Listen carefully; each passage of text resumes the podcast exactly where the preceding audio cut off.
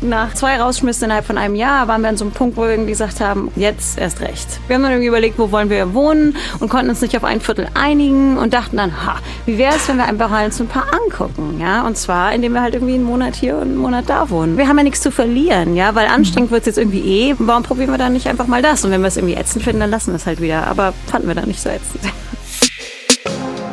Hallo, ich bin Eva Schulz und das ist Deutschland 3000.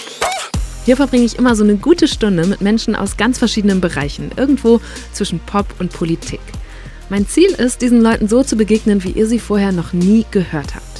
Deutschland 3000 soll euch, mich und meine Gäste auf neue Gedanken bringen, weil man, wenn man jemand anderes kennenlernt, auch immer ein bisschen was Neues über sich selbst erfährt. Normalerweise fahre ich ja immer zu meinen Gästen hin oder suche mir irgendwie einen Ort, an dem wir uns treffen können. Diese Woche wäre das aber, naja, ziemlich ins Geld gegangen. Meine Gäste wohnen nämlich in den USA. Felix und Christina sind Mitte 30, haben zwei kleine Töchter, arbeiten beide als Journalisten in New York und haben da ein total verrücktes Experiment gemacht. Ein Jahr lang sind sie jeden Monat in eine neue Wohnung in einem neuen Stadtteil gezogen. Zum ersten Mal habe ich davon gehört, als ich Felix kennengelernt habe. Das war Anfang des Jahres auf der South by Southwest, einem Medien- und Filmfestival in Texas. Und da haben wir uns direkt super gut verstanden und ich fand seine Geschichte einfach total spannend. Ähm, und inzwischen haben Christina und er auch ein Buch über ihr Jahr als Stadtnomaden geschrieben, so nennen sie sich. Und darüber haben wir jetzt auch gesprochen. Die zwei im ARD-Studio in New York und ich zugeschaltet aus Berlin. Wir haben darüber geredet, wie man auf solche verrückten Ideen überhaupt kommt und dann so ein Projekt durchzieht, auch wenn alle anderen es einfach nur bekloppt finden. Und dabei kamen auch einige Unterschiede zwischen den USA und Deutschland raus, die mir selbst noch gar nicht bewusst waren. Zum Beispiel, dass Mietverträge da prinzipiell nur über ein Jahr abgeschlossen werden und dass auch die Mieten sich in ganz anderen Dimensionen bewegen. Also Christina und Felix zahlen wirklich krass viel für ihre Zwei-Zimmer-Wohnung in Manhattan. Und deswegen haben wir dann natürlich auch über Gentrifizierung gesprochen und ob die jetzt was Schlechtes ist oder vielleicht auch ein paar gute Seiten hat. Es ging auch darum, wie es generell ist, in dieser Sehnsuchtsstadt New York zu leben, ähm, was eine stabile und zugleich abenteuerlustige Beziehung ausmacht und was Felix von dem berühmten Schauspieler Ethan Hawke gelernt hat. Mit dem hat er in seinem Leben nämlich schon zwei sehr gute Begegnungen gehabt und bei einer davon war ich dabei. Also, los geht's. Hier kommen Christina Horsten und Felix Zeltner. Wo kommt ihr gerade her? Äh, ich komme gerade vom Kindergarten. Ich habe gerade Emma am Kindergarten abgeliefert. Es war ein sehr emotionaler Moment, weil ähm, ich fliege heute Abend nach Deutschland, bin eine Woche weg. Und ähm, Emma hatte heute, das ist der wesentlich emotionalere Teil, ihren letzten richtigen Tag im Kindergarten, ah. weil sie dann im September die Vorschule anfängt und diese Kindergärtnerinnen, die sich aufgerieben haben für sie und ihre Freunde, die nehmen heute alle Abschied von den Kindern und das ist natürlich schon, ähm, das ist schon krass. Also äh, da fließen auch Tränen und es werden alle umarmen sich und die Kinder sind auch emotional. Das ist schon krass, wie so kleine Menschen das dann auch mitschneiden. Mhm, aber das heißt, bei euch ist es gerade morgens, oder? Weil bei mir ist 17 Uhr am Nachmittag und bei euch ist jetzt oh, 11 Uhr. Genau, Vormittag. Ja. Okay. Und ich habe euch ja eingeladen, weil erstmal, weil ich auch mal Christina kennenlernen wollte. Darauf, darüber freue ich mich sehr. ich mich auch. Hoffentlich zunächst Mal auch in und, echt. Sozusagen. Ja. Und dann aber auch, weil ihr, glaube ich, einen Traum lebt, den ganz viele Leute haben, nämlich äh, in New York zu sein und da zu leben und zu arbeiten. Was glaubt ihr, warum ist New York so ein Sehnsuchtsort für ganz viele Menschen? Ja, das ist eine gute Frage und es wird mir wirklich äh, jeden Tag immer mehr bewusst, was für ein Sehnsuchtsort das wirklich ist. Also ich glaube, es hat natürlich vieles damit zu tun, dass ähm, jeder New York kennt aus unzähligen Fernsehfilmen äh, und Serien und was auch immer. Also jeder hat eigentlich schon so ein Bild von New York im Kopf, ja. Und dann denkt man irgendwie immer, es ist so die Stadt, das ist wo wo alles passiert, wo alle hinkommen, wo jeder sein will. Und ehrlich gesagt, wenn man hier ist und auch wenn man schon eine Weile hier lebt, wie wir das ja inzwischen tun, das äh, ändert sich auch nicht Also es ist immer noch wie ein Traum und man denkt immer noch manchmal, Gott, kneif mich doch mal jemand, ich äh, wohne in New York. Ja, also es ist einfach, hier kommen wirklich die Besten aus jeder Branche hin und hier entsteht dadurch unter anderem einfach eine Energie, die es so wahrscheinlich in fast keiner anderen Stadt auf der Welt gibt und Menschen aus überall her. Es, die Stadt hat eine unglaubliche Energie, die ich sonst noch nie so auf der Welt irgendwo anders gespürt habe und diese Energie kommt, glaube ich, äh, zum großen Teil von den Immigranten, die mhm. ähm, mehr als die Hälfte der Stadt ausmachen und die einfach einen Wahnsinnspower hierher bringen und die hier, und das ist auch einfach wunderschön an dieser Stadt, alle relativ friedlich nebeneinander miteinander leben und miteinander auskommen. Alleine schon, dass das funktioniert, dass es einen Ort auf der Welt gibt, wo Menschen aus eigentlich jedem souveränen Staat, den die Vereinten Nationen, die ja auch hier sitzen, mhm. ähm, anerkannt haben, also über 190. Aus allen sind hier Leute und irgendwie kommen sie jeden Tag miteinander klar. Ja, und viele kommen wahrscheinlich auch wirklich, weil sie was reißen wollen. Ne? Man kommt nicht nach New York, um da irgendwie zu sein, sondern man will da auch was machen. Ja, es ist die Stadt der Ambition, ganz bestimmt. Das hat aber auch damit zu tun, dass die Stadt so teuer ist, die Lebenshaltungskosten mhm. so hoch sind, dass du, wenn du jetzt nichts machst, also sagen wir mal, du bist Musiker ähm, und du hast einen Job, der sowieso, äh, was den Verdienst angeht, eher niedrig ist, du, du hast gar keine andere Chance, als zu hasseln, als noch zehn Sachen nebenher zu machen und die ganze Zeit draußen zu sein, rauszugehen, zu kämpfen, zu, mit Leuten zu reden, äh, Nischen zu suchen, in denen wieder was für dich passiert. Und äh, die Stadt äh, erlaubt es dir sozusagen gar nicht, äh, keine Ambition zu haben.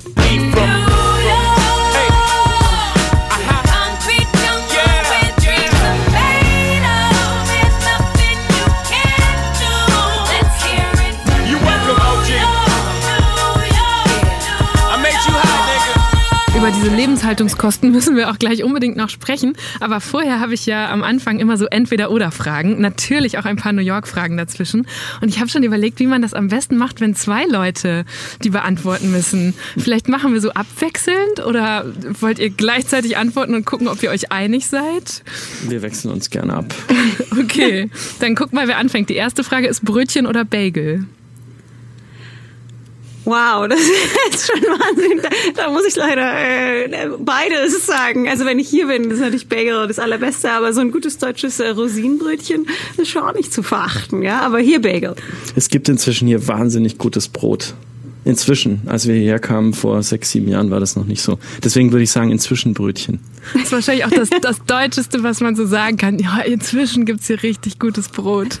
Aber ihr müsst euch trotzdem entscheiden. Das war die größte Wehklage von allen Menschen, die wir hier am Anfang begegnet sind, die aus Deutschland auch hier waren. Es gibt hier kein Brot, es gibt hier kein ja. gutes Brot.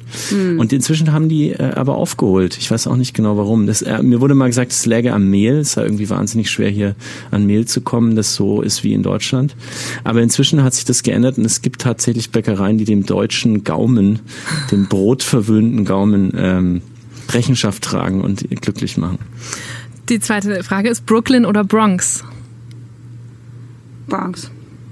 Also ich würde sagen, das ist natürlich, man, es ist jetzt so ein bisschen wie, wenn man viele Kinder hat, man liebt sie schon irgendwie alle gleich. Ja, aber du kannst hier. jetzt nicht ich bei jeder mich für die Frage. Bronx entschieden, exakt. Ja. Das ist, ich bin nicht besonders entscheidungsfreudig, weil ich einfach sagen würde, im Moment Brooklyn ist einfach extrem äh, gehypt worden über viele, viele, viele Jahre und ist extrem wie so ein bisschen so ein Ballon so aufgeblasen worden, die Preise auch, ja, sowas wie Williamsburg und so. Das ist einfach ein bisschen drüber inzwischen. Und die Bronx ist irgendwie wo, gerade im Süden der Bronx, wo es gerade so ein bisschen passiert, ja, also wo gerade irgendwie noch kreativ kreative Leute noch Platz finden, noch sich ausleben können und wo es einfach, würde ich jetzt sagen, von dem, was wir erlebt haben, äh, im Moment ein bisschen spannender ist als in mhm. Brooklyn. Ja, in der Bronx hat gerade der erste Buchladen aufgemacht, den dieses diesen Stadtteil mit anderthalb Millionen, glaube ich, Menschen hat. Äh, die letzte große Kette Barnes Noble, die da eine Filiale hatte, hat nämlich zugemacht vor ein paar Jahren. Und hat eine Frau beschlossen, ich ändere das und hat jetzt vor zwei Wochen ihren Buchladen aufgemacht und hat einen riesen Erfolg damit.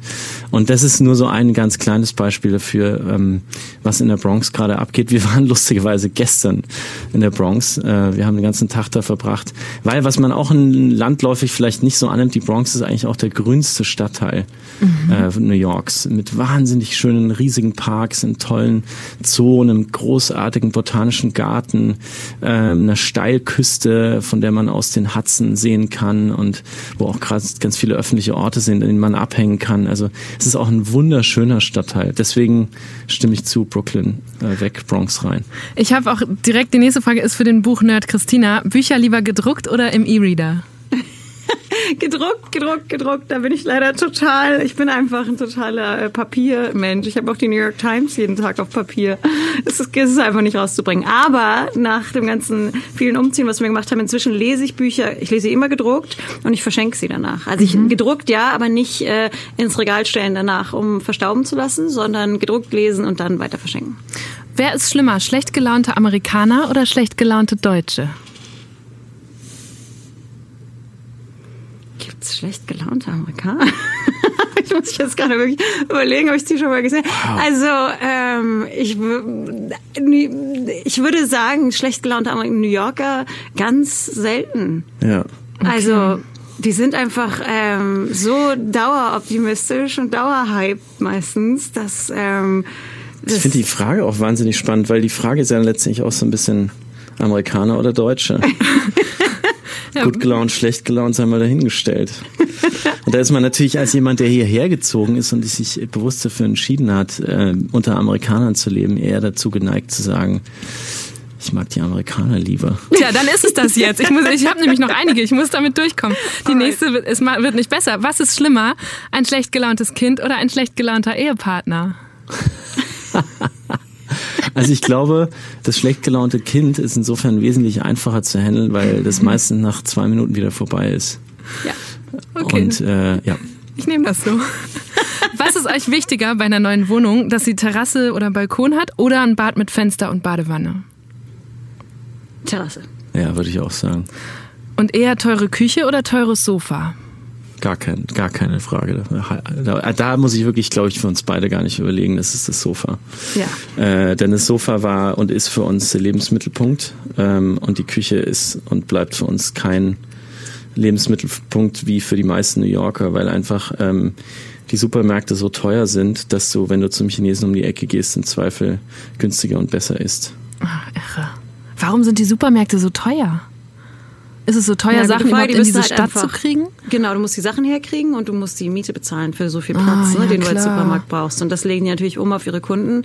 Deswegen kannst du wirklich äh, vergleichen, wenn du rausfährst, äh, überall anders in Amerika sind die Supermärkte viel günstiger. Ah. Aber ein Supermarkt in Manhattan, schweineteuer. Ne, also Windeln zum Beispiel? Ja, ja, Windeln zum Beispiel kosten in so einer Drogerie in Manhattan einfach irgendwie das drei- oder vierfache von dem, was sie in der Drogerie 20 Kilometer weiter in New Jersey kosten. Das heißt, ihr fahrt alle paar Wochen raus und äh, kauft ein ja. Laster Windeln. Ja, oder wir lassen sie mal aus Deutschland mitbringen, weil da sind sie noch Boah, günstiger. Okay. Ja.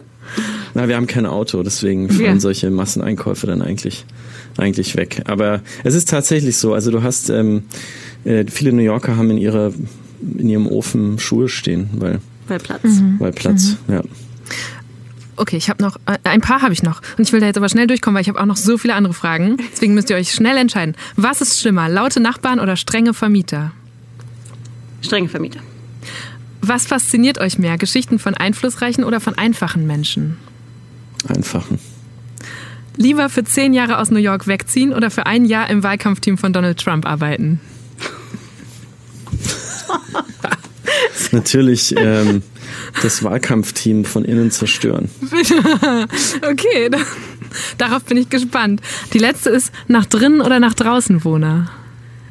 Nach, nach draußen. draußen Das ist ein Wort, das wir erklären müssen, weil ich das aus eurem Buch habe. Was bedeutet nach draußen zu wohnen? Es bedeutet, glaube ich, dass man das, was vor der Tür stattfindet, am liebsten ganz nah an sich dran hat. Das heißt, man lebt gerne in einem Teil der Stadt, in dem viel los ist. Man hat gerne ähm, Zugang zu diesem Leben auf der Straße. Man hat also keine Vorhänge, sondern man hat große offene Fenster. Man macht die auch viel auf. Man hat vielleicht auch einen kleinen Balkon oder eine Terrasse, die einem ermöglicht, am, am Leben draußen teilzuhaben. Und man hat ganz wenig in der Wohnung drin, was einen sozusagen drin hält. Das heißt, man hat keine keine ähm, Steppdecken oder äh, kleine Figuren auf den Anrichten oder Kissenberge auf dem Sofa, sondern man lebt eher essentiell minimal. Ähm, und produziert eigentlich alles, was man so an Leben hat in der Wohnung, geht immer Richtung raus. Ich will rausgehen, ich will draußen sein, ich will mitgehen, was draußen abgeht. Und der nach drinnen Wohner ist jemand, der sich eher ähm, ein Nest baut, der also die Vorhänge gern zu hat, der gern seine Ruhe hat, der sich vielleicht ähm, auch mit viel Deko umgibt und einfach versucht, in so einer Art kleinen Höhle zu leben und da auch gar nicht so viele Leute reinlassen will. Und diese Unterscheidung war ja eine Erkenntnis, die ihr mitgenommen habt aus eurem total wilden Jahr mit, ich glaube, der Plan war, zwölf Monate in zwölf verschiedenen Stadtteilen von New York zu leben. Wie kommt man auf so eine Idee? Ja, sag's ruhig, so eine absolute Schwachsinnsidee. Eine absolute nicht, Schnapsidee. Nee, nicht Schwachsinn, aber ich stelle mir das so aufwendig vor und ne, reizvoll, aber auch so, pff, ja, ist ja, eh nicht zu schaffen, fange ich gar nicht Also es war, ähm, es war aus der Not geboren, ne? Also es war jetzt nicht so, dass wir uns irgendwie, dass uns irgendwie langweilig war und wir uns an den Küchentisch gesetzt haben, den wir auch gleich haben und gesagt haben, okay, so, was könnten wir da jetzt so machen, ja? Sondern es war so, dass wir ähm, in New York waren und innerhalb von einem Jahr gleich zweimal auf der Straße standen, weil wir das erste Mal aus unserer Wohnung Wohnung rausgeschmissen worden sind, direkt nachdem wir das, unser erstes Kind hatten. Und zwar wirklich ganz fies. Äh, wir kamen nach Hause aus dem Krankenhaus mit dem kleinen Bündel auf dem Arm oh. und im äh, Briefkasten liegt sozusagen die Kündigung aus der oh. Wohnung. Ja, weil, wie wir später erfahren haben, der Frau unter uns die Wohnung gehörte und so. Also es war schon ziemlich brutal. Und zwar kurz vor Weihnachten und wir dachten so, hm, okay, Shit. ein Mann, eine Frau, ein Baby, keine Wohnung. Ja. Und dann mussten wir schnell woanders hin. Dann sind wir in der Wohnung in Brooklyn gezogen und waren da. Und da hat der Vermieter dann aber nach nur einem Jahr, ähm, also gibt's auch noch massenhaft andere Geschichten aus dieser Wohnung in Brooklyn, stehen alle im Buch, aber nach einem Jahr hat der Vermieter dann gesagt, so, ähm, 500 Dollar mehr im Monat. Und wir dachten so, äh, shit, das können wir uns einfach äh, nicht leisten. Und standen also schon wieder auf der Straße. ja. Und nach so und zwei Rausschmissen innerhalb von einem Jahr waren wir an so einem Punkt, wo wir irgendwie gesagt haben, okay, jetzt erst recht. Ja, weil irgendwie wollten wir aus New York nicht weg, weil es uns auch wahnsinnig gut gefallen hat. Aber irgendwie haben uns halt diese Vermieter und der ganze Wohnungsmarkt schon auch irgendwie tierisch genervt. Und wir wollten irgendwie sowas sowas dem entgegensetzen. Ja, und wir haben dann irgendwie überlegt, wo wollen wir wohnen und konnten uns nicht auf ein Viertel einigen und dachten dann, ha, wie wäre es, wenn wir einfach mal uns ein paar angucken, ja? Und zwar, indem wir halt irgendwie einen Monat hier und einen Monat da und einen Monat da wohnen. Und irgendwie kam uns das nicht so, wir dachten, wir haben ja nichts zu verlieren, ja, weil anstrengend mhm. wird es jetzt irgendwie eh, weil wir müssen uns irgendwie eh eine neue Wohnung suchen. Und warum probieren wir dann nicht einfach mal das? Und wenn wir es irgendwie ätzend finden, dann lassen wir es halt wieder. Aber fanden wir dann nicht so ätzend. Aber wie, wie ist denn überhaupt die rechtliche Situation, dass euch jemand einfach so von heute auf morgen auf die Straße setzen kann in Amerika?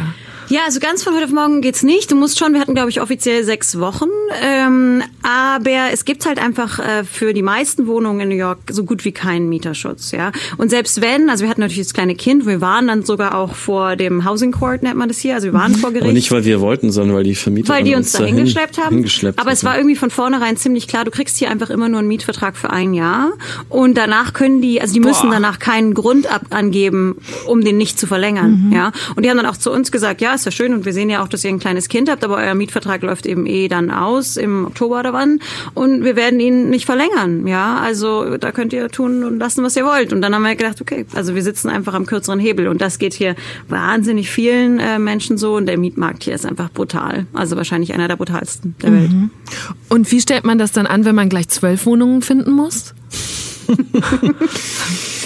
Naja, also die Idee war so, wir haben eigentlich, wir hatten eigentlich nur eine Idee. Wir wollen die Stadt sehen. Wir sind schon beide immer viel und gerne gereist. Wir haben, glaube ich, auch so einen kleinen Travel-Bug, also wie nennt man das, so ein Reisefieber in uns drin, dass wir irgendwie einfach ganz viel sehen wollen. Und diese Stadt hier bietet wie eigentlich wie keine andere auch die Möglichkeit, innerhalb der Stadt eine Weltreise zu machen. Also selbst innerhalb von Manhattan kannst du die Kontinente wechseln, indem, indem du zwischen den Neighborhoods äh, wechselst. Das sind oft nur ein paar Blocks voneinander entfernt.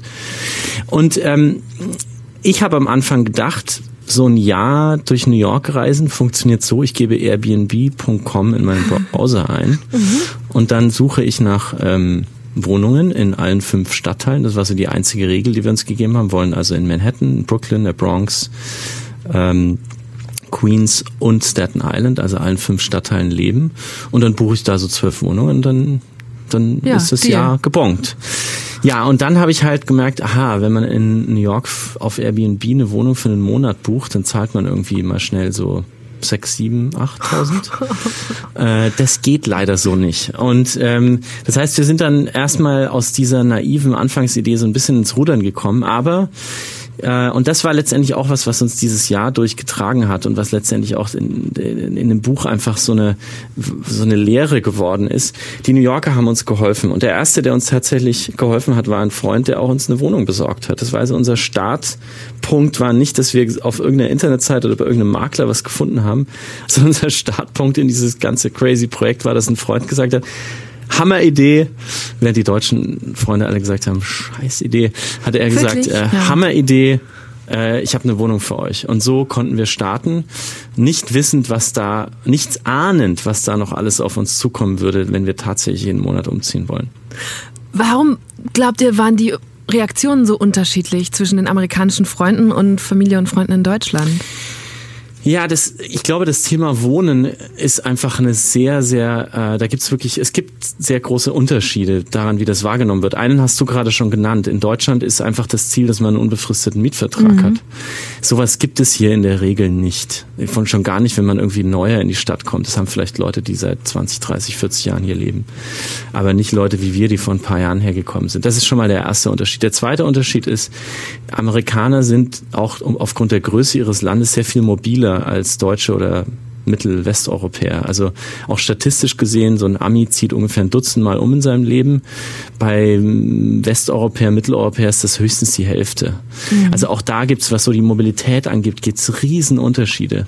Und dann ähm, äh, glaube ich, ist es schon auch was, was dann auf die Mentalität sich auswirkt. Ich glaube wirklich, dass Deutsche etwas unflexibler sind und etwas traditioneller, wenn es darum geht, zu leben, als Amerikaner das in der Regel sind. Und das alles zusammengenommen ähm, hat dann dazu geführt, dass sehr viele Reaktionen aus Deutschland waren so, warum macht ihr das? Was soll das? Was tut ihr dem Kind an? Wenn das, also die klassische Satz, ne, wenn das alle machen würden.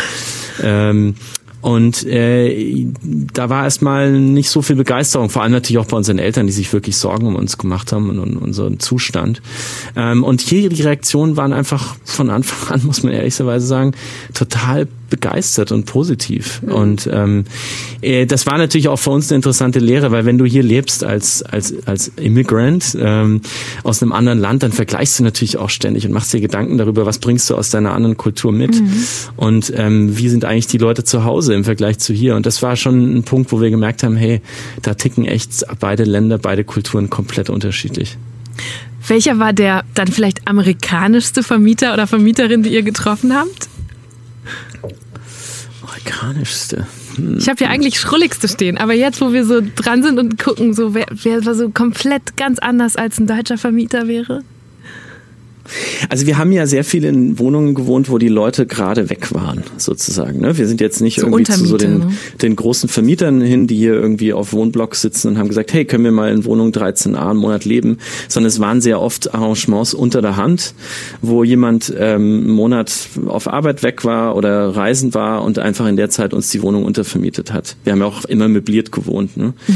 Und ähm, deswegen haben wir gar nicht so viele so klassische Vermieter kennengelernt, wie man sich die so vorstellt, so, so ein Typ irgendwie im Anzug und Schmerbauch, der da irgendwie sagt, ja, was wollen Sie denn hier? Sondern es war, waren oft eher Leute, die uns einfach helfen wollten und uns unterstützt haben. Aber wir hatten schon ein paar ähm, schrullige Begebnisse. Also ich würde sagen, einer der krassesten New Yorker war sicher der, der dazu, der uns rausgepreist hat aus unserem Brooklyn Apartment, der uns überhaupt erst auf diese Reise geschickt hat. Das war also ein Ex-Cop. Muss dir den Typ so ein bisschen vorstellen wie eine Mischung aus Bernie Sanders und dem Paten so ungefähr. Also so ein kleiner, gedrungener, äh, irgendwie so leicht angriffslustiger, giftiger Typ, äh, der mit so einem ganz breiten Brooklyn-Akzent redet. Christina, du kannst den Akzent, glaube ich, besser. Brooklyn. Die sagen so Brooklyn und ja. Butter ja. Äh, statt Butter. Coffee. Coffee.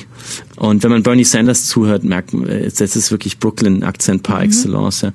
Und ähm, der Typ äh, war halt Polizist gewesen, hat in den 70er Jahren auf, auf Streife dieses eine schöne, damals verfallene Haus gesehen und sich das dann angeschafft und hat sitzt halt jetzt auf einer Goldmine. Und ähm, das war so ein Typ, du legst dich einfach am besten überhaupt nicht mit ihm an, du folgst seinen Ordern, aber er macht halt auch einfach, was er will. Und das ist schon sehr New Yorkig. Ähm, und das ist sowas, was einem, glaube ich, in, ja, in Deutschland dann eher weniger begegnet. Ich hoffe, das beantwortet deine Frage. Wir hatten viele Vermieter, die selber selbst Immigranten waren. Deswegen ist die mhm. Frage amerikanischster Vermieter gar nicht so einfach ha, zu beantworten. Ja, ja, wobei das ja auch der Kern des Amerikanischsein eigentlich ist, ne? wenn man so die Freiheitsstatue anschaut und so dieses ganze, was du auch am Anfang gesagt hast mit all den Migranten.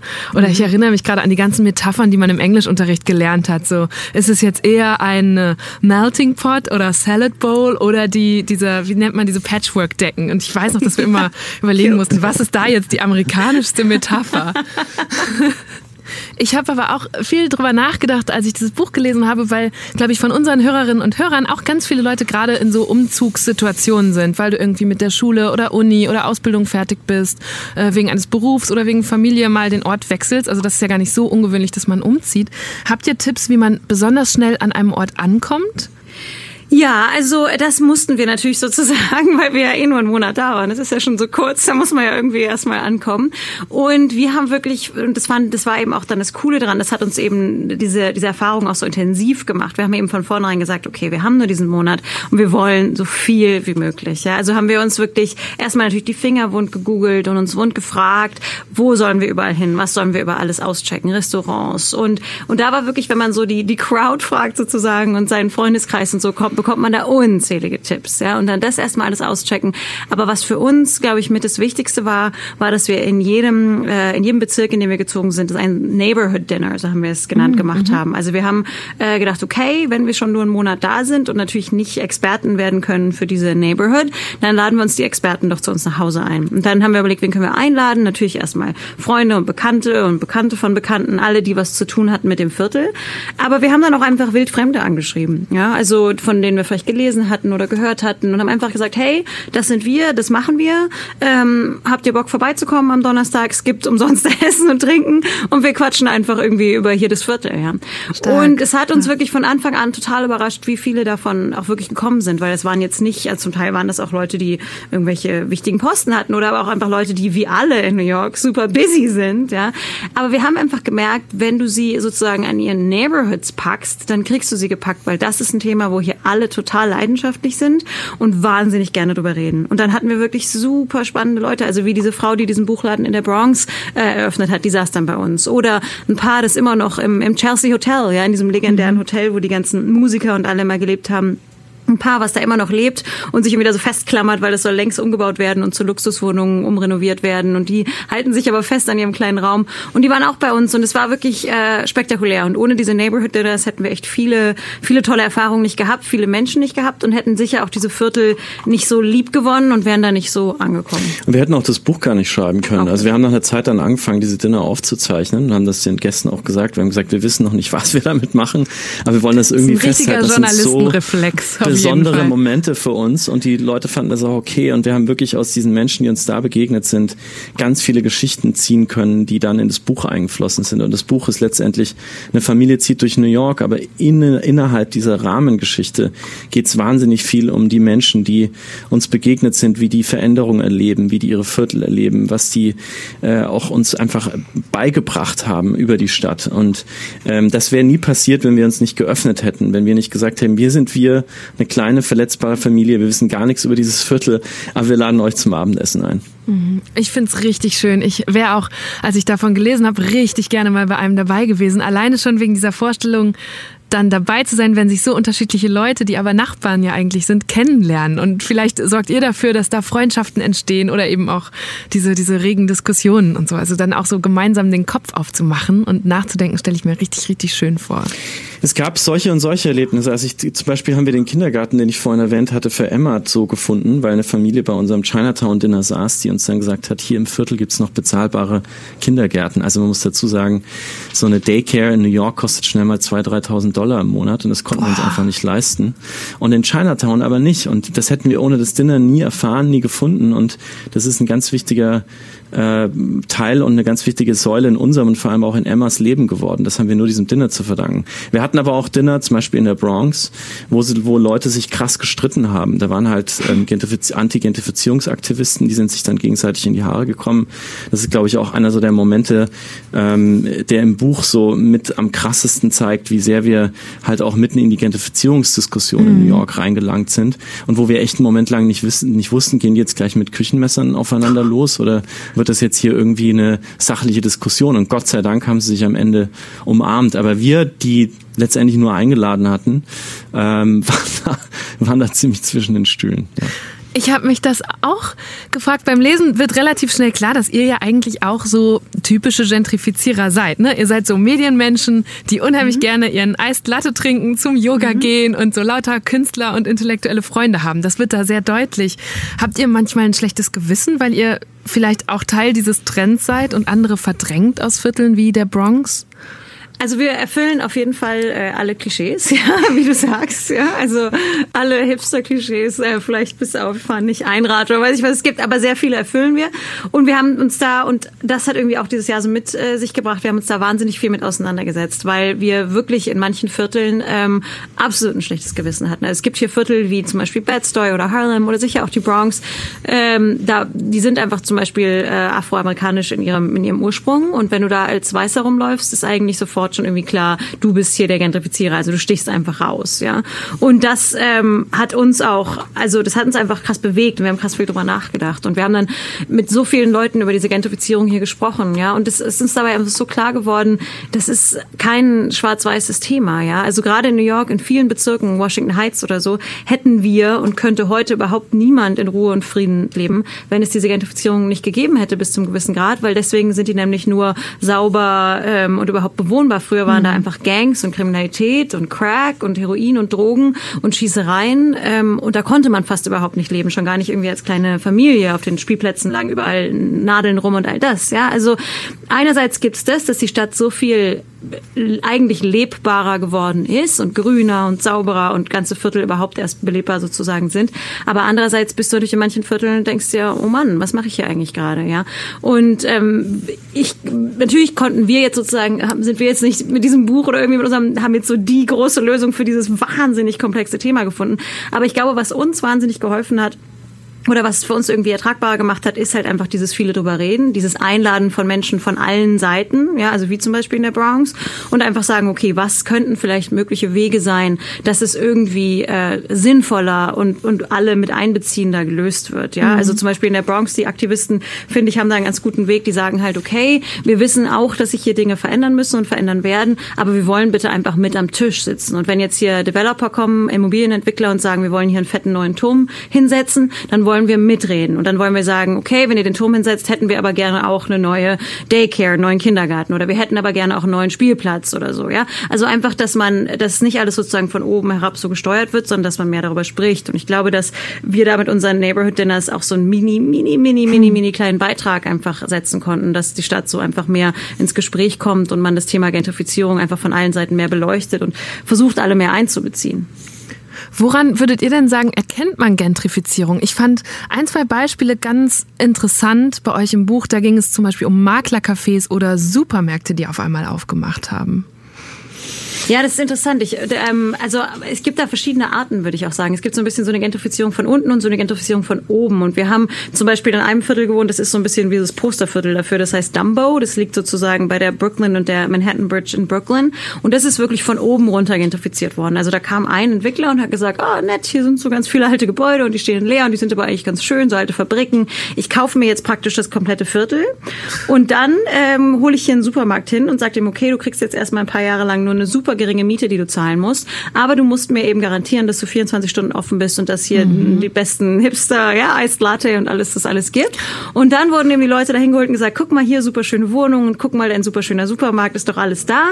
Und dann wurde es sozusagen von oben so entwickelt. Und alles, was vorher da war, ist inzwischen, also das Viertel hat praktisch keine Seele mehr so, ja. Also ganz ja. wenige Leute gibt es da noch so. Aber das andere ist natürlich von unten und mit den, mit den, äh, mit den Coffee äh, Houses, das kann der Felix ganz gut erzählen, weil da ist der ziemlich tief eingetaucht. Es gibt hier tatsächlich ein paar Immobilienmakler, die haben Coffeeshops eröffnet. Und das hat zu einem riesigen ähm, Outcry geführt. Also es hat wirklich einen großen Aufschrei quer durch die Stadt gegeben, als das dann in den Medien ähm, ein bisschen erklärt wurde. Das ist also zum Beispiel in Harlem, einem Viertel, wo wirklich hart gentrifiziert wird. Hart gentrifiziert meine ich afroamerikanisches Viertel seit Generationen und dort werden jetzt einfach Weiße in Wohnungen reingesetzt, die deutlich mehr Geld haben und ganz andere andere Ansprüche und in einer ganz anderen Stadt eigentlich leben als die als ihre Nachbarn. Ähm, in diesem Viertel gibt es also mehrere Makler, die ähm, so Hipster Coffeeshops aufgemacht haben. Und jetzt die einfache Lösung zu, wäre zu sagen, die machen das, weil sie genau wissen, dass wenn sie ihre weißen Kunden, mhm. die Geld haben, da mit reinnehmen und denen einen Latte vor die Nase stellen für fünf Dollar und denen sagen, guck mal, das Viertel hier ist doch eigentlich genauso, wie du dir es wünschst. Du hast hier schöne Häuschen mit schönen Wohnungen und dein Lieblingscafé gibt's auch.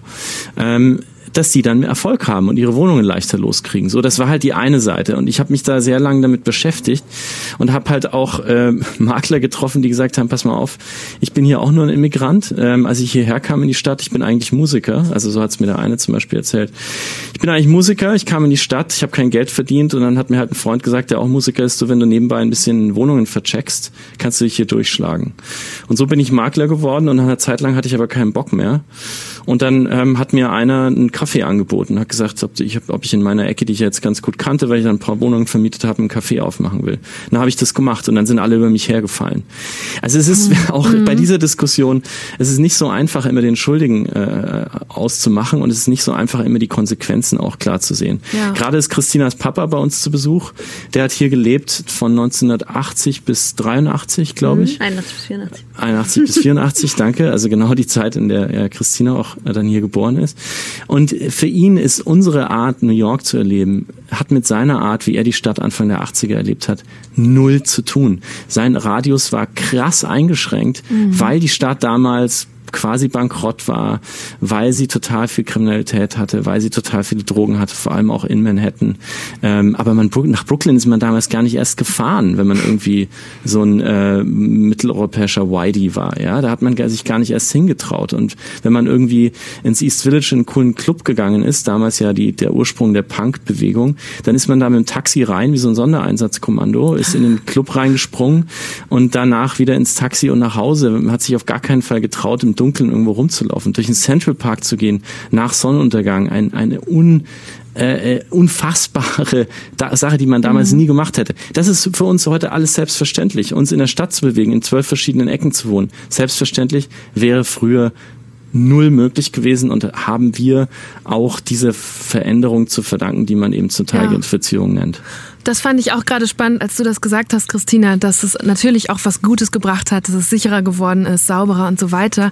Ich äh, habe fast an so ein Rädchen gedacht, so ein Gentrifizierungsrädchen, das man vielleicht bis zu so einem gewissen Pegel hochdrehen will und dann aber am liebsten da halten und dann hat man aber vielleicht die Kontrolle darüber verloren.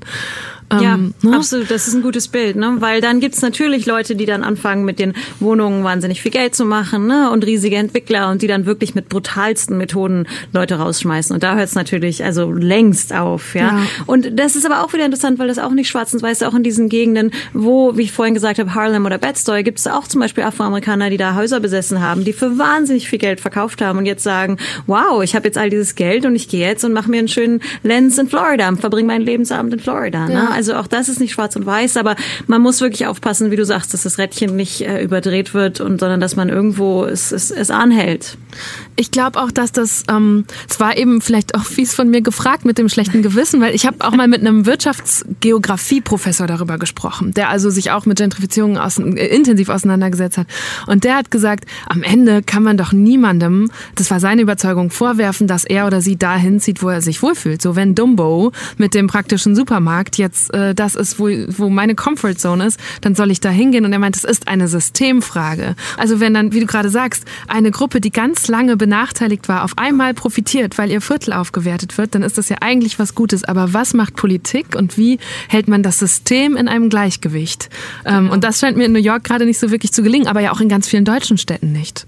Ja, genau, absolut. Ja, uns hat das natürlich auch fasziniert, dass jetzt gerade als unser Buch erschienen ist, diese ganze Debatte in Deutschland so hochgekocht ist und plötzlich Menschen ähm, gegen die Mietpreise auf die Straße gehen. Also äh, wir leben hier ja in einer Stadt, äh, wie du sagst, in der das System immer zugunsten derer entscheidet, die viel Geld haben. Mhm. Und ich finde es einfach toll, dass in Deutschland ähm, Leute auf die Straße gehen und sagen, wir wollen das System verändern. Wir wollen nicht, dass das so weitergeht und wir wollen keine, wie man immer so schön sagt, amerikanischen Verhältnisse.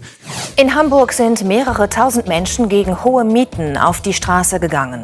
Eine große Protestaktion gegen rasant steigende Mieten, die viele Menschen einfach nicht mehr zahlen können.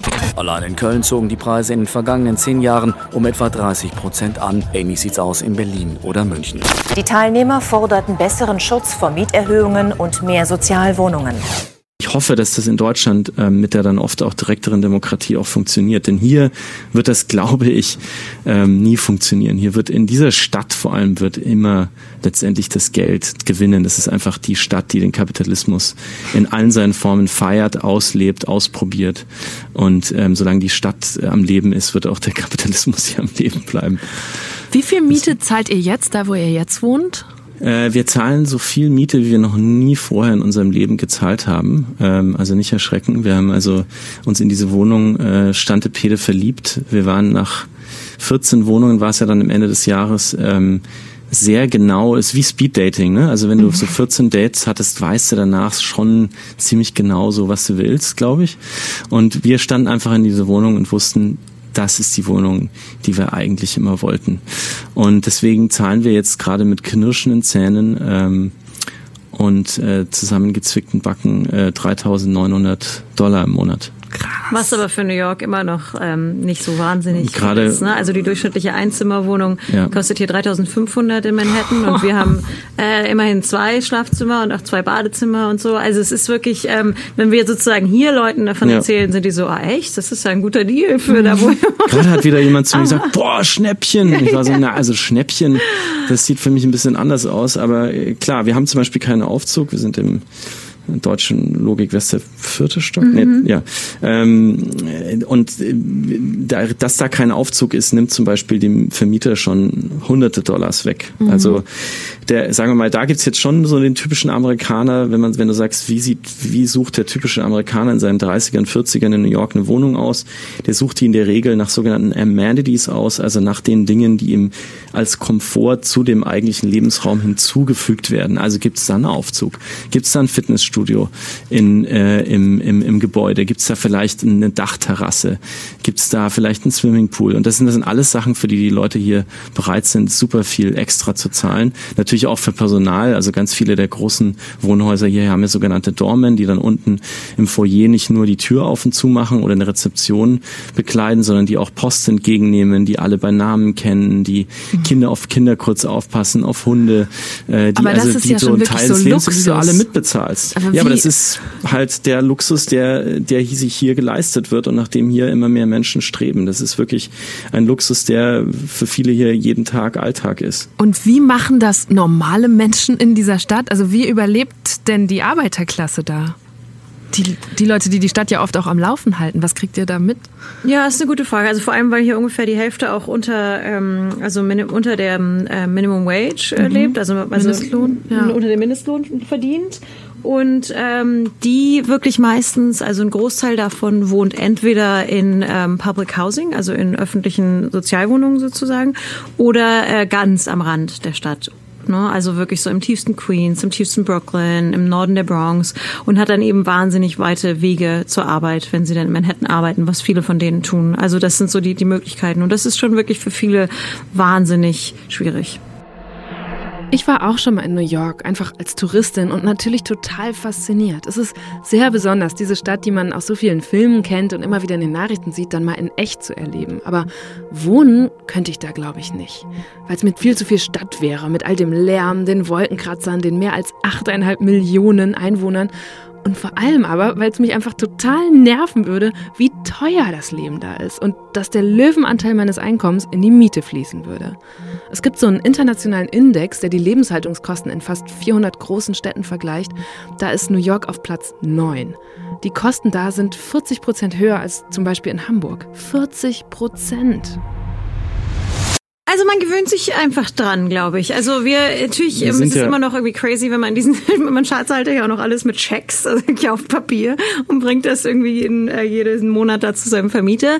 Äh, natürlich ist dann schon mal so, oh, wenn man diese Summe da hinschreibt. Aber man gewöhnt sich dran und ähm, vergisst es auch so ein bisschen. Und ich glaube, die Stadt gibt einem, also zumindest ist es bei uns so und vielen, die hier wohnen, einfach auch wahnsinnig viel Lebensqualität zurück. Also einfach dadurch, was sie einem alles bietet, wie man hier alles kennenlernt, was man hier alles mhm. macht, was man hier alles machen kann, was man hier für Erlebnisse hat. Und bei uns ist einfach so, ähm, wir sind einfach darüber hinaus, also ähm, wahnsinnig. Also wir haben praktisch nichts und schaffen praktisch nichts an und wollen auch praktisch nichts. Also wir sind einfach darüber hinaus sehr äh, anspruchslos und ähm, deswegen klappt es so für uns. Aber, Aber die Frage, die du aufbringst, die hat natürlich auch, haben natürlich auch uns viele Leser gestellt. So, wie, wie könnt ihr euch das leisten, da mit äh, 5 Dollar Lattes und ähm, 3000 plus irgendwie Miete? Ihr müsst ja stinkreich sein, sind wir nicht. Ähm, wir sparen einfach nichts. Und wir haben kein, wir haben kein Bausparding irgendwo rumliegen, sondern wir investieren einfach in unser Leben in New York und wir geben alles dafür aus, das kann man schon so sagen.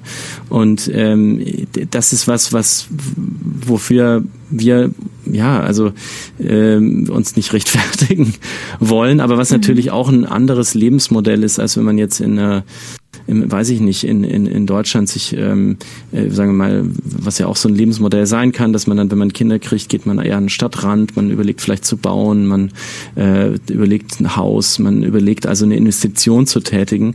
Das tun wir alles nicht. Wir leben zur Miete. Wir geben äh, 1000 Dollars jeden Monat jemand anderem, damit wir an diesem Ort hier leben können. Das ist absurd. Das ist auch vielleicht äh, nicht nachhaltig ähm, aus Lebenssicht gedacht, aber es ist das, was uns gerade glücklich macht. Und ähm, ich glaube, das ist was, was äh, immer wieder ähm, auch die New Yorker miteinander teilen. Also die armen Menschen geben hier sehr viel aus für die Miete, aber auch die reichen Menschen. Und wir sind irgendwo dazwischen. Also die reichen Menschen leben dann in so einem überschwägenden Luxus, dass auch bei denen am Ende jetzt nicht irgendwie ähm, ja 90 Prozent ihres Einkommens übrig bleibt, sondern die geben halt auch die Hälfte oder mehr dafür aus, dass sie dann in irgendwelchen Wohnburgen äh, hausen. Also das ist wie du sagst, es ist absurd, es ist auch ein bisschen irre, aber alle teilen dieses Gefühl, glaube ich, hier miteinander. Und wenn du alt wirst in New York, um noch auf deine Anfangsfrage ja. zurückzukommen, dann äh, wirst du, glaube ich, am besten alt, äh, indem du was besitzt. Und ich glaube, alt werden hier ohne Besitz, das ist eine ganz komplizierte Angelegenheit. Wie muss ich mir das vorstellen? Mit wie viel Kram seid ihr jeweils umgezogen alle paar Wochen? Am Anfang hatten wir unglaublich viel Kram dabei. Ich habe mir sogar eingebildet, dass ich meinen extra Apple-Monitor noch irgendwie und noch die Monitorboxen, die man damals noch so dachte, dass sie irgendwie mit müssen, dass ich die tatsächlich mit umgezogen habe, was aus ich weiß immer noch nicht, wie ich auf die Idee kam. Was ich damit sagen will, ist, wir hatten viel zu viel, zu viel, zu viel und haben es eigentlich nicht über Nacht oder Marie Kondo lesend geschafft, das loszuwerden, sondern wir sind jeden Monat, haben wir Sachen verloren, ähm, sind Sachen losgeworden auf die widrigste Art und Weise und erst am Schluss, äh, die letzten zwei, drei Stationen hatten wir wirklich nur noch einen Koffer pro Person. Wir hatten eine kleine Spielkiste für Emma und das war's. Und das war die schönste Umzieherei, weil du einfach ähm, ja, schmeißt den Kofferraum vom Taxi und sagst die Adresse und ziehst um. Oder du äh, fährst übers Wochenende weg, machst einfach nur deinen Koffer zu. Und mhm. das, äh, das war herrlich. Aber das hat das ganze Jahr letztendlich gedauert. Und ich glaube, das ist eine lebenslange Aufgabe. Wir haben jetzt, äh, wir haben gestern zueinander gesagt, vor unserem Schrank stehend, wir müssen ausmisten. Also es geht wieder von vorne los. Nur wir haben, glaube ich, gelernt, dass es Sinn macht, weniger zu besitzen und vor allem weniger zu behalten. Christinas Bücher sind da das allerbeste Beispiel dafür. Wir hatten früher hunderte von Büchern, jetzt haben wir vielleicht noch Dutzende und diese auch werden alle das Haus verlassen, wenn sie gelesen sind. Was ist, wenn ich euch jetzt beide das hintereinander fragen würde, ein Moment aus diesem Jahr, den ihr erinnert, wo ihr sagt, genau dafür hat sich für mich gelohnt?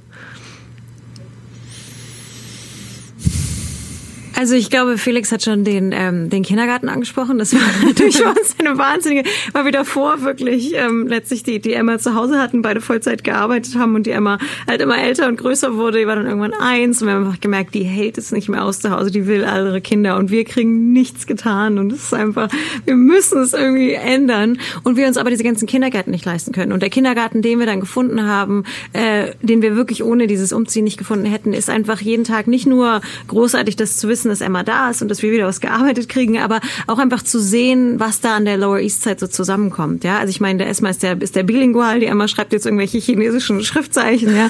Und dann ist es einfach so eine kleine, kleine Vereinte Nation da unten. Also da sind natürlich afroamerikanische Kinder, da sind Latino-Kinder, ja. Da ist ein Kind, da kommt die Mutter irgendwie aus Japan, ist aber in Brasilien aufgewachsen und der Vater kommt irgendwie aus Russland, ist aber auf der Lower East Side aufgewachsen. Mit all diesen Eltern und Kindern sind wir halt jetzt irgendwie regelmäßig nach dem Kindergarten abends auf dem Spielplatz da unten. Und das ist einfach so eine Bereicherung, ja, diese ganzen Menschen kennengelernt zu haben, von diesen ganzen Kulturen was mitzubekommen, dann da auf die Geburtstage eingeladen zu werden und auch auf diese ganzen Chinese New Year, ja, wo die Emma dann irgendwie chinesische Lieder vorsingt und wir irgendwelche chinesischen Gerichte mitbringen müssen, von denen wir gar nicht wissen, was es ist, ja. Und das ist einfach, das ist einfach ein Traum. Und auch für die Emma so, das freut uns einfach wahnsinnig, diese ganzen Sprachen und diese ganzen Eindrücke. Für mich ist auch wahnsinnig schwer, da einen Moment rauszusuchen. Also ich glaube, unser Leben, was wir jetzt gerade leben, wir haben jetzt ein zweites Kind gekriegt, wir haben eine Wohnung, die uns ähm, wahnsinnig gut gefällt und wir haben ein Buch geschrieben zum ersten Mal in unserem Leben auch noch zusammen, was äh, was auch was ja, dass es überhaupt geht äh, und äh, all das hätten wir nicht, wenn wir nicht uns so weit aus unserer Komfortzone rausbegeben hätten und gesagt haben, wir probieren das jetzt. All das wäre so nicht passiert. Wir würden nicht in dieser Wohnung leben. Die Emma hätte nicht diesen coolen Ort in ihrem Leben gefunden, wo sie Freunde hat. Wir hätten nicht dieses Buch geschrieben. Äh, insofern unser ganzes Leben hat sich hat sich verändert dadurch und deswegen ist es ganz schwer, das so an einem Moment festzumachen. Ich würde eher so sagen, ähm, alles, was wir jetzt haben, ist eigentlich ein Beweis für mich ein Beweis dafür, äh, dass sich das gelohnt hat. In diesen zwölf Monaten also alleine zwölf Umzüge stemmen, während ihr Vollzeit arbeitet und ein, ein einjähriges Kind dabei habt. Ähm, ich stelle mir das sehr anstrengend vor zwischen dem ganzen Glück und auch schon mal als eine Belastung für eine Beziehung, oder? Also so viel mehr Entscheidungen, die getroffen werden müssen, kaum Routinen. Immer wieder hattet ihr auch kurz vor knapp noch keine Wohnung. Hm. Habt ihr da viel gestritten oder hat euch das eher zusammenwachsen lassen? Wie war das? Also eher letzteres. Ich glaube, glaub, ja, ich glaube beides, aber eher letzteres. Ja, ne? also es war sicher Stress, es war sicher auch für unsere Beziehung Stress und die ersten Monate, wo es irgendwie noch nicht so gut lief und noch nicht so rund lief mit den Wohnungen, gab es sicher auch Momente, wo irgendwie äh, ja, also wo wir uns sicher gestritten haben, aber es hat, ich erinnere mich an mehr Momente, wo wir uns irgendwie gegenseitig auch irgendwie unterstützt haben. Also wo der eine irgendwie gesagt hat, oh, ich habe jetzt keinen Bock mehr und der andere dann gesagt hat, ach komm, das kriegen wir hin und uns irgendwie so gegenseitig immer wieder so hochgezogen haben. Du hast haben. es ja auch im Buch, glaube ich, so geschrieben, dass wir beide ans Aufhören gedacht haben, aber nie zur selben Zeit. Ja, genau. Und dass der eine den anderen immer dann wieder an den Haaren irgendwo rausgezogen hat, weil du hast natürlich vollkommen recht. Also am Anfang, wir waren so naiv. Es gibt ja auch kein Vorbild. Du kannst jetzt nicht auf eine Website gehen und sagen, ah, so zieht man jeden Monat um, sondern du fällst halt erstmal äh, in ziemlich viele ähm, Löcher und tappst in ziemlich viele Fallen. Wir sind ja auch einmal betrogen worden. Ein Kapitel im Buch handelt nur davon, wie ich komplett alles falsch mache, was dazu führt, dass wir irgendwann komplett auf der Straße stehen mit Kind, mit all unseren Sachen im Mietwagen. Und äh, da war ich einfach schuld. Ich war einfach total dumm und verzweifelt und, und, und naiv und irgendwie alles gleichzeitig und auch noch arbeitsmäßig so unter Druck, dass ich keine Zeit hatte. Und es war natürlich überhaupt nicht schön. Und ich habe mich auch beim Schreiben da überhaupt nicht wohlgefühlt, weil wenn man so aufschreiben muss, wie blöd man ist oder war an einem gewissen Zeitpunkt und was man alles falsch gemacht hat, das macht einfach keinen Spaß. Und das nochmal alles wieder zu kauen und nochmal die Kritik zu lesen. Wir haben dann im Internet auch so einen kleinen Shitstorm gekriegt, weil ich darüber geblockt habe, wo dann Leute gesagt haben, ihr seid da wirklich, also da hat dann einer kommentiert, kommentiert, so der, der euch betrogen hat, hatte vollkommen recht. Ihr seid ja auch wirklich die bescheuertsten Menschen auf diesem Planeten. Man sollte euch das Jugendamt, man sollte euch wirklich das Finger Jugendamt auf den Hals hetzen und, oh und das Kind wegnehmen, weil so geht's nicht. So, und das alles ist passiert und ähm, ich würde aber jetzt sagen, äh, das ist ja auch immer schön, wenn dann so ein Abenteuer gut geht, kann man natürlich dann sich zurücklehnen im Stuhl und sagen, ach, war's nicht schön und hat uns das nicht zusammengeschweißt. Aber es gab natürlich Momente, wo das echt das Ganze auf der Kippe stand. Und am Anfang haben wir immer gesagt, ähm, äh, was kann schon passieren? Ähm, wenn, wenn alles schief geht, dann suchen wir uns halt wieder eine Wohnung. Mhm. Ich muss aber auch sagen, im Nachhinein, dieser eine Moment, wo wir auf der Straße standen, da hätten wir uns natürlich jetzt nicht mal schnell eine Wohnung suchen können. Also es war natürlich, auch dieser Worst, dieses Worst-Case-Szenario war natürlich total naiv. Aber weil wir es halt trotzdem gemacht haben und weil wir hier mit all unseren Mitteln dann versucht haben, das irgendwie durchzuziehen, haben wir halt das auch geschafft. Und ich glaube, ein ganz wesentlicher Zeitpunkt war tatsächlich, wo wir betrogen wurden, wo ich also eine Wohnung gemietet habe, die es nicht gab. Aha. Ähm, und ähm, wo wir dann gesagt haben, okay, wenn wir wirklich das zweite Halbjahr überleben wollen von diesem Projekt, dann müssen wir besser planen, wir müssen viel mehr kommunizieren, wir müssen allen Leuten davon erzählen, was wir hier gerade machen und uns nicht hier alleine so durchschlagen. Und dann kam sehr viel Hilfe, es kam sehr viel Zustimmung zu, Neigung auch von unseren Freunden und es gab viel mehr Leute, die auch an Bord kamen und, und uns gefolgt sind und gesagt haben, wie kann ich euch helfen? Wir hatten einen Newsletter, den viele Leute gelesen haben und so hat sich dann um uns rum so eine Mannschaft gemittelt. Es war dann so ein bisschen wie bei Braveheart, weißt du, wo der so über diesen Hügel rennt, alleine und dann hinter ihm so, ja, so die ganze Masse an Leuten. So war das dann am Ende und äh, dann wurde das halt zu einem richtig guten Surf. Dann konnten wir irgendwie so das genießen und uns am Ende sogar Wohnungen äh, aussuchen, wo wir am Anfang gestrampelt haben, überhaupt irgendwas zu haben für den nächsten Monat. Und so ist dann der Stress, ähm, den wir uns am Anfang gemacht haben, hat, hat zu sehr vielen Lehren geführt und am Schluss dann eigentlich zu einer zu einem Spaß, der uns letztendlich dann wesentlich enger zusammengeschweißt hat. Ich glaube, dass uns heute weniger schocken kann als vor diesem verrückten Jahr. Das heißt, eine Lehre war auch, dass man um Hilfe fragen kann und Hilfe annimmt, weil das ist auch was, was, glaube ich, vielen Deutschen so schwer fällt oder schwerer vielleicht. Es ist auch nicht einfach, absolut. Vor allem, wenn man irgendwie so damit ja auch gleichzeitig sagen muss, ich pack was nicht oder auch ich war irgendwie naiv und doof, ja. Also man muss es ja schon irgendwie zugeben. Aber das Dolle ist dann, was dann zurückkommt. Also wenn man sich wirklich auch so ein bisschen, das, wenn man das auch so zugibt, ich meine, da kann ja letztlich sich auch jeder reinversetzen, weil jeder war schon mal wahrscheinlich naiv und doof und dann einem trotzdem hilft, es gibt einem einfach wahnsinnig viel. Also ähm, ja. Und das haben wir gerade übrigens auch in Deutschland erlebt, weil du das ansprichst, dass das kein deutscher Move wäre.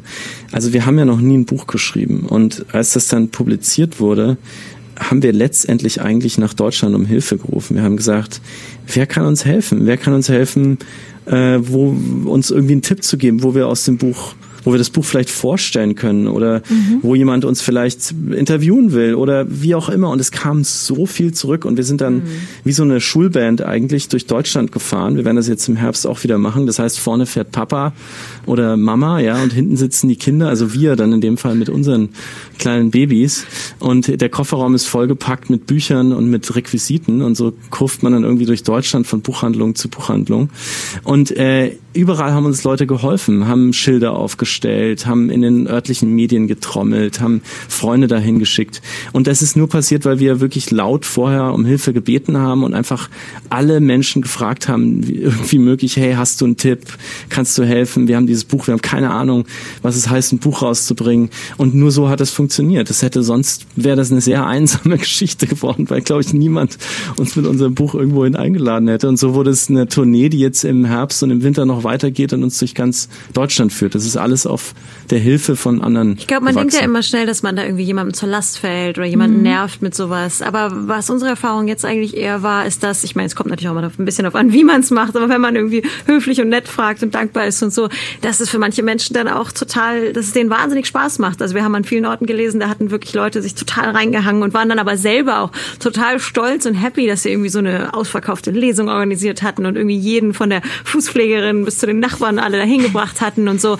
Und dann daran haben wir irgendwie gemerkt, okay, also erstens haben die das natürlich auch freiwillig getan, aber die hatten auch selber wahnsinnig viel Spaß dran, dann so mitzumachen. Und, und das hat uns nochmal darin bestärkt zu sagen, ja, auf jeden Fall immer um Hilfe fragen. Felix, ich habe, als wir uns kennengelernt haben, auch den Eindruck gewonnen, dass du sehr, sehr gut im Helfen bist, weil du mir ja auch direkt geholfen hast und dass du aber auch jemand bist, der sich auch äh, bei den berühmtesten Menschen nicht davor scheut, um Rat zu fragen.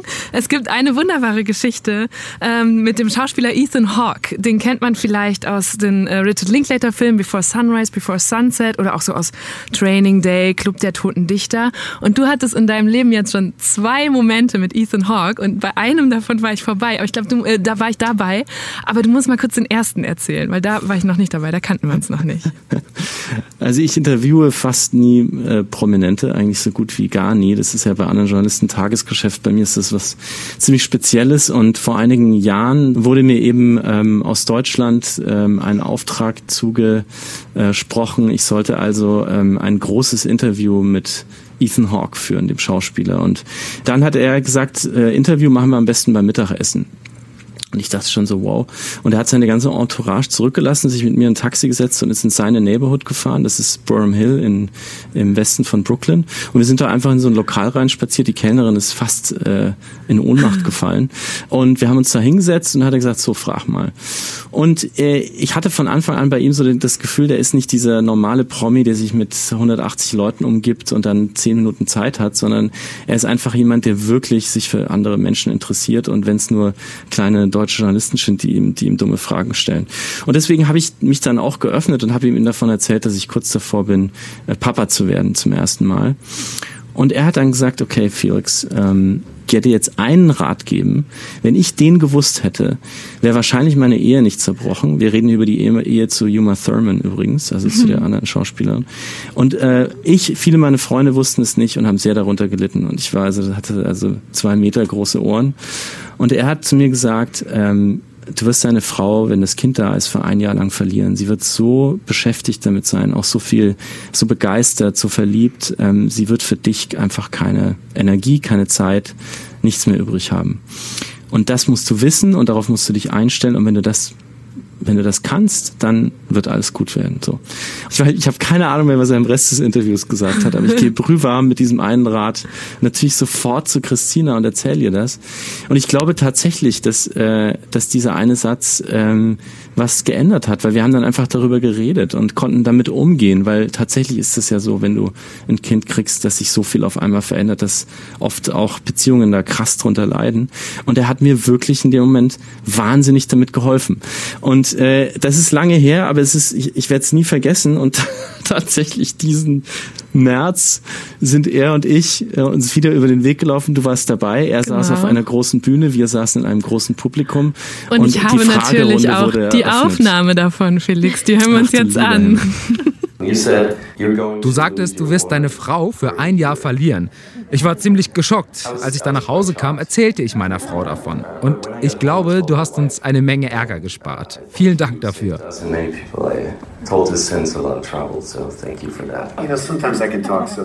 Ach, manchmal kann ich ein bisschen hart sein. Ich dachte, wir würden uns nie wiedersehen. Hier ist also meine Frage. Vor sechs Wochen bin ich das zweite Mal Vater geworden. Da habe ich mich gefragt, welchen Rat Sie mir dieses Mal geben würden. Danke.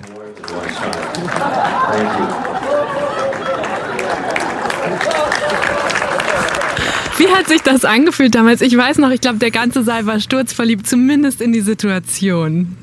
Ja, mir ist jetzt aufgefallen, meine Stimme wird irgendwie eine Oktave tiefer, glaube ich, weil ich so aufgeregt war.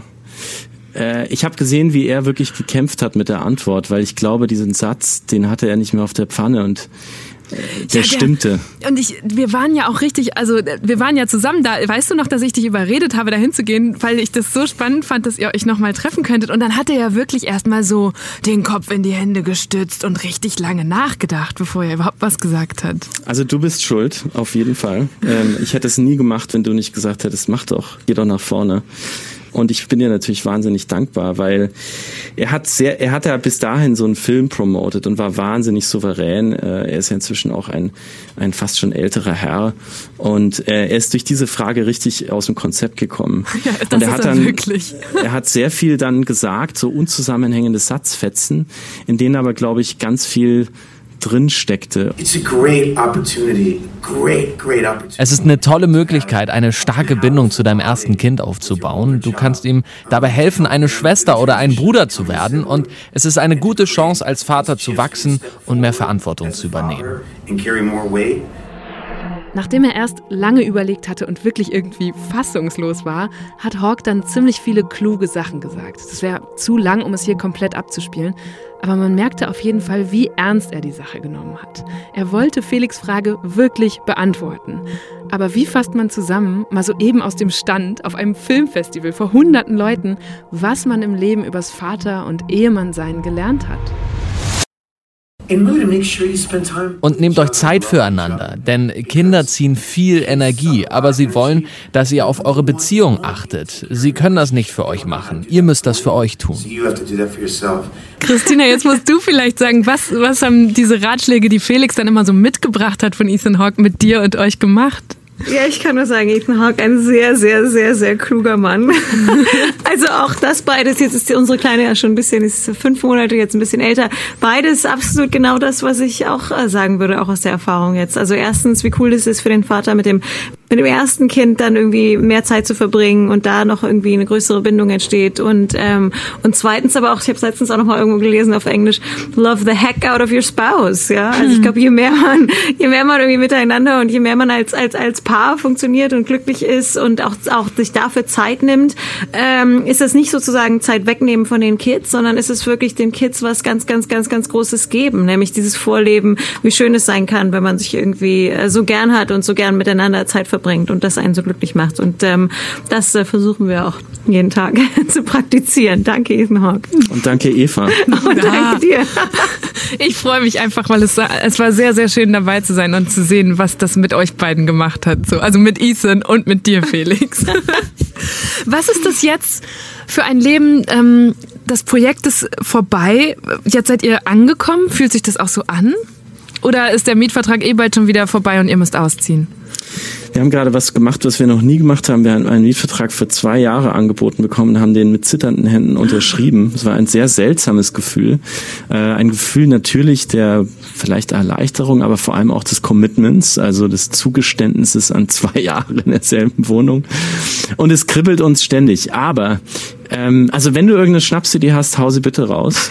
Genau. Äh, jeder, der zuhört hier, äh, kann uns erreichen auf Instagram ähm, oder über stadtnomaden-buch.de. Unsere, unsere Kontakte sind überall. Wir suchen immer nach Ideen. Und der, man muss aber dazu sagen, diese, diese Reise, die Tatsache, dass wir zu Stadtnomaden wurden, basiert darauf, dass wir aus zweimal in einem Jahr aus unserer Wohnung geflogen sind.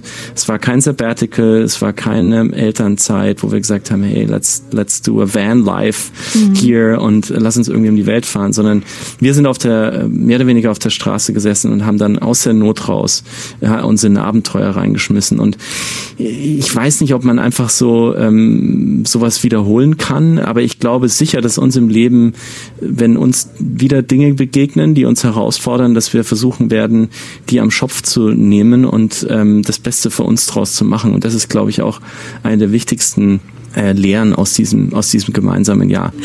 Habt ihr denn einen Tipp für Leute, die jetzt zugehört haben? Und ich finde, was ich so mitnehme, ist, ich beneide euch um die vielen, die hohe Dichte und die vielen, vielen Begegnungen, die ihr hattet, die vielen schönen Geschichten, die euch auch passiert sind.